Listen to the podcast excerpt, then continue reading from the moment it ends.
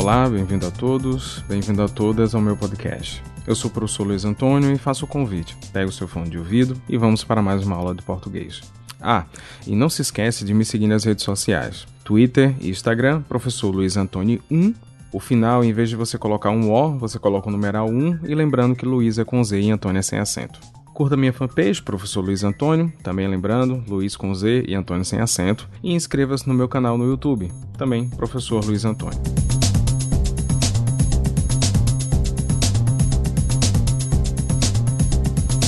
Nossa aula de hoje será sobre argumentação, especificamente para falar de um dos tipos de argumento mais importantes para se trabalhar em gêneros textuais como o artigo de opinião, a carta aberta, o texto dissertativo argumentativo, a também conhecida né, redação de vestibular, e o gênero que iremos explorar hoje, que é o debate regrado público. No livro Escrever e Argumentar, as autoras Igdori Velascicó e Vânia Maria Elias explicam o conceito de argumentação. Segundo elas, argumentar é a atividade discursiva de influenciar o nosso interlocutor por meio de argumentos. A constituição desses argumentos demanda a apresentação, organização de ideias, bem como estruturação do raciocínio que será orientado em defesa de uma tese ou ponto de vista. Ficou curioso ou curiosa para saber mais sobre esse livro? Dá uma passadinha então lá no meu Instagram. Para compreendermos melhor esse conceito, vamos a um exemplo, uma situação. Imaginemos dois amigos conversando sobre futebol, torcedores de times diferentes. Um quer convencer o outro de que o seu time é que está melhor preparado para ganhar o campeonato que vai se iniciar em alguns dias. Se tudo o que cada um tem a dizer para o outro é que o seu time vai ganhar porque ele tem os melhores jogadores, ou seja, esse tipo de argumento, será muito difícil que um consiga convencer o outro é necessário acrescentar algo que dê um peso, validade maior ao argumento meu time tem os melhores jogadores. Um deles poderia lançar mão de algo que fora dito sobre seu time em algum programa esportivo conhecido de ambos. Ele poderia dizer: O meu time tem os melhores jogadores, foi que disse o Globo Esporte, por isso vamos ganhar o campeonato deste ano. Percebe como, ao citar o nome Globo Esporte, a tese vamos ganhar o campeonato ganha um peso muito maior? ela se torna mais real, mais consistente. Como o outro amigo pode questionar um programa esportivo que traz especialistas como ex-jogadores, ex-técnicos para avaliar o cenário esportivo do momento? É como se o amigo que lançou mão deste argumento convocasse a autoridade do programa e de seus participantes para afirmar a sua tese de que o seu time vai ganhar o campeonato daquele ano. Na verdade, ele pode sim questionar esse argumento, e isso chamamos de contra-argumentação mas esse será o tema do nosso próximo podcast. Então, com base no exemplo anterior, será que você é capaz de definir o que é um argumento de autoridade? Argumento de autoridade é quando usamos de outros textos, geralmente textos de especialistas em uma determinada área de conhecimento, para validar uma tese ou ponto de vista, como no exemplo acima, onde a autoridade do programa esportivo foi usada para validar a tese do porquê o time X irá ganhar.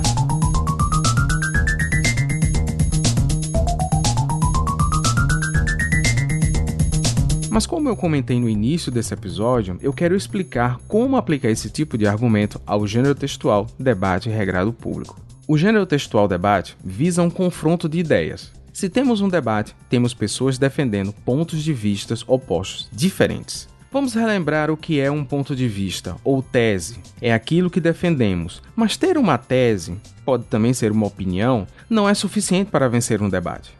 O interessante desse gênero é que precisamos estar preparados para refutar, ou seja, para rebater os argumentos dos outros debatedores. E como antecipar o que o outro irá dizer? Ou melhor, como se preparar para um debate? Por incrível que pareça, não é só estudar os pontos que precisamos defender, muito pelo contrário. Você precisa saber o que o outro lado pensa sobre as suas teses e, a partir daí, poderá elaborar argumentos capazes de refutar, isto é, derrubar os argumentos dos outros debatedores. Para ficar claro, vamos partir do tema a maioridade penal.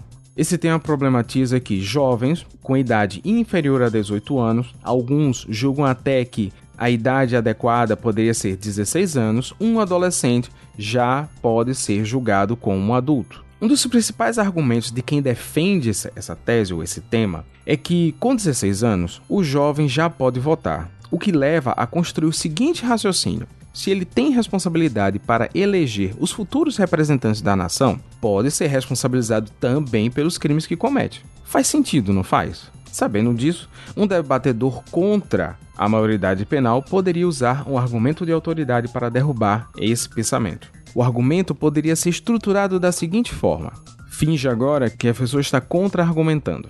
É interessante você citar a idade de 16 anos afirmando que, se vota, pode ser preso. Perceba que nesse momento o debatedor está retomando a fala do outro. A sociedade quer punição ou reabilitação? Essa é a tese que o debatedor quer defender. Em 2015, o Fórum de Entidades da Psicologia Brasileira, aí entra o nosso argumento de autoridade, lançou um documento dando 10 motivos porque eles são contra a maioridade penal. No sexto ponto, eles afirmam: Abre aspas. Os psicólogos sabem que a repressão não é uma forma adequada de conduta para a constituição de sujeitos sadios. Reduzir a idade penal reduz a igualdade social e não a violência. ameaça não previne e punição não corrige. Fecha aspas. Percebe como, ao trazer a fala de psicólogos, que são autoridades no estudo do comportamento humano, aponta falhas no raciocínio do debatedor a favor? Eu gostaria ainda de destacar duas coisas antes de encerrar essa aula. Para inserir um argumento de autoridade, a gente precisa respeitar a regra das citações diretas e indiretas. Eu já tenho um vídeo lá no meu canal sobre como fazer isso. O link, obviamente, está na descrição deste episódio. Segundo ponto, é fundamental, ao iniciar um contra-argumento, lembrando que esse será o tema do nosso próximo podcast, nós devemos retomar a fala do debatedor que veio antes da gente. Dessa forma, você não só mostra que estava atento ao que estava sendo dito, como também você sinaliza para a plateia, ou seja, as pessoas que estão acompanhando aquele debate, que você vai iniciar uma contra-argumentação. É por isso que é interessante começar a defesa da sua tese sempre retomando a tese do debatedor anterior.